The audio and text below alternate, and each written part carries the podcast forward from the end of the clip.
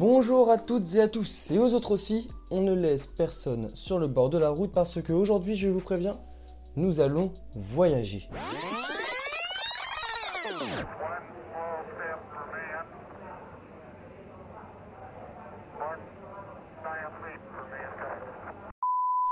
Nous venons d'entendre les premiers mots de Neil Armstrong sur la Lune, lors de son premier pas hors de notre hémisphère, et peut-être qu'un pas sur un autre de ces astres qui nous entourent pourrait bientôt se réaliser. Vous vous doutez bien, aujourd'hui, nous ne restons pas sur Terre. Pas de pollution, pas de réchauffement climatique, nous nous dirigeons vers une nouvelle planète, vers la nouvelle Terre comme elle est souvent appelée, direction la planète Mars. Mes compagnons de voyage seront Erwan Drian, mon fidèle copilote. Salut Erwan. Salut Noah et bonjour à tous. Axel Renaud, astronaute à la NASA depuis bientôt 20 ans, qui nous fait l'honneur de répondre présent. Bonjour Axel. Bonjour Noah et bonjour tout le monde.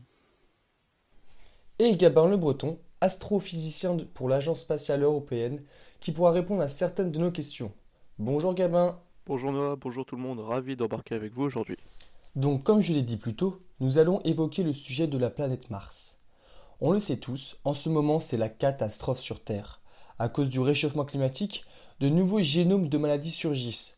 Les catastrophes naturelles sont de plus en plus nombreuses. Est-ce que l'espèce humaine survivra sur Terre? Et sinon, est-ce que Mars pourrait être la solution pour sauver l'humanité? Nous sommes là pour éclaircir le sujet. Mais déjà, Erwan, dis-moi, combien de temps de trajet avons-nous? Le temps de trajet est un gros problème car le voyage sera lent avec compagnons. Malgré que notre planète rouge est une planète voisine de la Terre, elle se situe à 76 000 km d'ici. Durant ce voyage, il sera nécessaire que les astronautes vivent correctement pour qu'ils puissent réaliser leur mission sur Mars. Donc il faudra trouver un moyen de transport confortable pour les astronautes, mais aussi rapide pour aller le plus vite possible. L'astronaute Axel va nous donner des réponses concernant le trajet sur Mars.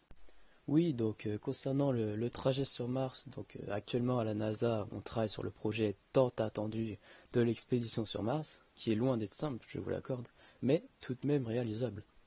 Il faut d'abord savoir que Mars est la deuxième planète la plus proche de la Terre, après Vénus bien entendu, mais on estime un premier trajet possible aux alentours de 2030, ou peut-être avant si, si le projet avance bien.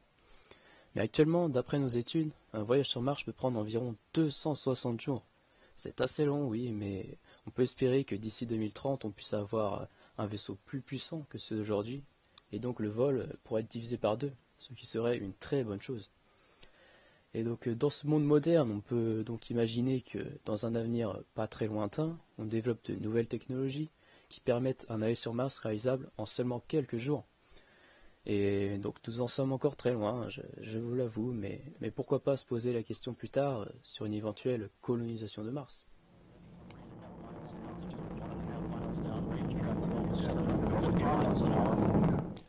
Nous voilà en 2035. Mon équipe et moi sommes arrivés à bon port sur la planète Mars. Le voyage s'est bien passé sans trop de turbulences. Nous avons consommé quasiment toutes les vives que nous avions embarquées dans le vaisseau. Il va donc falloir en produire de la nourriture. Monsieur Renaud, comment devons-nous procéder et surtout, est-il possible de produire de la nourriture sur cette planète? Eh bien, tout d'abord, il faut savoir que la nourriture est l'un des facteurs les plus importants concernant la santé physique et morale des astronautes. Et donc, euh, pour des missions lointaines comme celle d'aller sur Mars, euh, qui pourrait durer plusieurs années, bien évidemment, la nourriture est un besoin vital pour l'homme et donc à ne surtout pas négliger. Donc avec mes collègues de la NASA, nous avons réfléchi euh, au problème de la nourriture, car il faut savoir que sur notre navette, euh, nous ne pourrons en emmener euh, qu'une quantité très limitée. Il faudra donc produire notre propre nourriture pendant le trajet, pour que nous puissions bien sûr arriver en vie et en bonne santé jusqu'à cette fameuse planète rouge. Et donc après, une fois arrivés sur Mars, nous ne savons pas encore très bien si la Terre est cultivable ou non, et donc, dans un premier temps, nous avons pensé à utiliser une serre biorégénérative, qui produira nos propres légumes, nos fruits, et qui libérera aussi euh, de l'oxygène respirable, tout en purifiant l'air ambiant du dioxyde de carbone.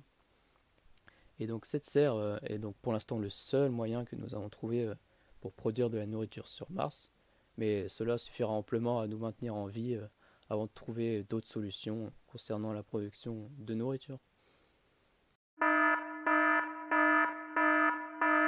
Oula oula, nos capteurs ont détecté une présence d'eau. Mais d'ailleurs, monsieur le Breton, l'eau est-elle une ressource facile à obtenir ici? Eh bien, l'eau est l'une de nos principales préoccupations à l'Agence spatiale européenne. Comme l'a dit M. Renault, le voyage vers Mars sera long, et il est donc inimaginable de transporter de l'eau et de la nourriture pour coloniser Mars. Il faudra produire notre nourriture, mais cela est impossible sans eau. Mais bonne nouvelle, nous avons avec nos confrères de la NASA observé de l'eau liquide sur Mars. En effet, de l'eau s'écoule dans des ravines le long des parois des cratères à la surface de Mars. Cependant, la provenance et la composition chimique de cette eau restent encore à déterminer. Nous avons remarqué à l'aide d'une caméra située sur la sonde envoyée sur Mars que les traces d'eau apparaissent et disparaissent de façon saisonnière. Nous pensons aussi qu'il y aurait des lacs sous la surface de Mars, mais la technique pour l'extraire reste encore à déterminer. La présence d'eau nous donne beaucoup d'espoir pour la colonisation de Mars, car cela ouvre de nombreuses possibilités, dont celle de produire de l'oxygène à partir de l'eau martienne. Nous nous retrouvons en 2050. Voilà, notre équipe possède de la nourriture, de l'eau et des matières de première nécessité. Il y a de plus en plus d'instantanéens qui vivent et travaillent sur cette nouvelle planète. Pour vivre correctement, il sera nécessaire d'installer une colonisation stable et durable.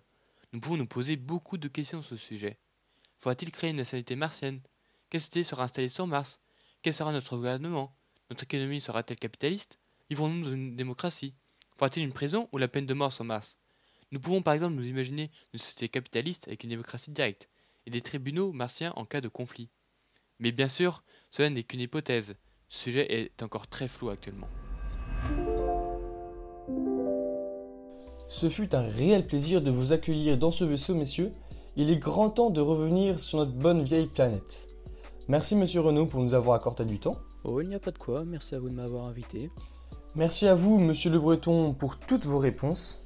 Merci pour l'invitation, ce fut un plaisir. Je vous donne rendez-vous la semaine prochaine avec mon fidèle acolyte Erwan pour un voyage non moins animé afin de s'imaginer le monde de demain. Parce que, comme le disait si bien le philosophe italien Sénèque, nous ne pouvons pas prévoir le futur, mais nous pouvons le préparer. Merci à tous et d'ici là, portez-vous bien